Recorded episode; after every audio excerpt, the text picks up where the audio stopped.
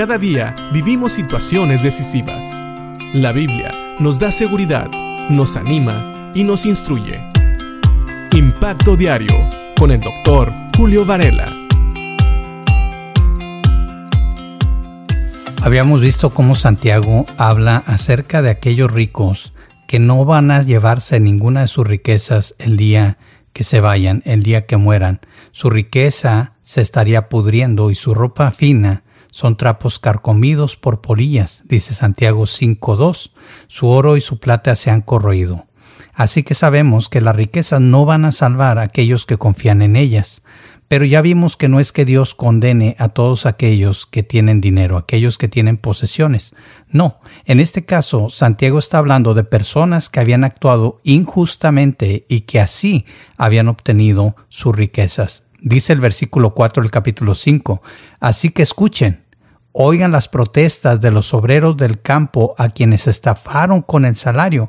Fíjense bien, aquí Santiago está hablando contra personas que hicieron su riqueza a través del engaño, a través de abusar de aquellos que trabajaban para ellos.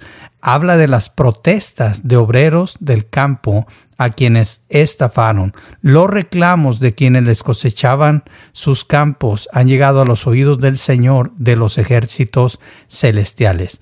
De este tipo de riquezas es de las que habla Santiago. Aquí no está hablando de personas que han hecho riquezas justamente. Sabemos que Dios bendice a sus hijos. Conozco algunos hijos de Dios que han hecho sus riquezas justamente, que han trabajado duro y que han sido justos aún en sus salarios y en la manera en que tratan a otros, la manera en que conducen sus negocios.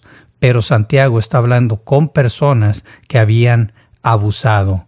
Dice también el versículo 5. Sus años sobre la tierra los han pasado con lujos, satisfaciendo todos y cada uno de sus deseos. Se han dejado engordar para el día de la matanza. Dice el 6. Han condenado y matado a personas inocentes que no ponían resistencia. Imagínese, personas que habían hecho sus riquezas a una costa de la vida de los demás. En la historia hemos visto muchos casos donde ha habido personas que abusan de otros para hablar más claro. A veces en esclavos se veía el abuso de personas que tenían el dinero para comprar a otros y que no los trataban justamente. Dios en su palabra regula mucho la esclavitud. Si bien no termina con la esclavitud, Él explica y pone leyes para que los esclavos no sean abusados. Y en este caso también habla Santiago en contra de aquellos que habían abusado, ya sea de sus obreros o ya sea de personas que habían condenado y matado, personas inocentes que no oponían resistencia. ¿Conoces gente así? ¿Sabes que el amor al dinero es el principio de todos los males?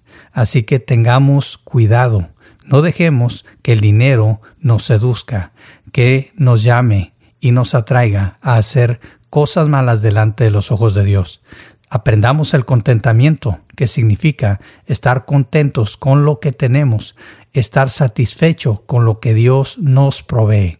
No es malo esforzarse un poco para alcanzar algunos objetivos, siempre y cuando seamos justos en la manera en que obramos, que seamos justos en los negocios que llevamos, que seamos justos con las personas que tratamos, que no pisoteemos a nadie, que no busquemos y amemos más al dinero que a Dios y a nuestros semejantes.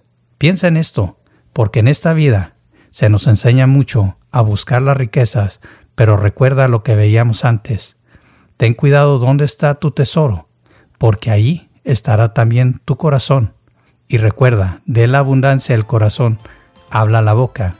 Y me atrevo a decir que también de la abundancia del corazón saldrán las acciones que te van a definir como persona. Piénsalo y que Dios te bendiga.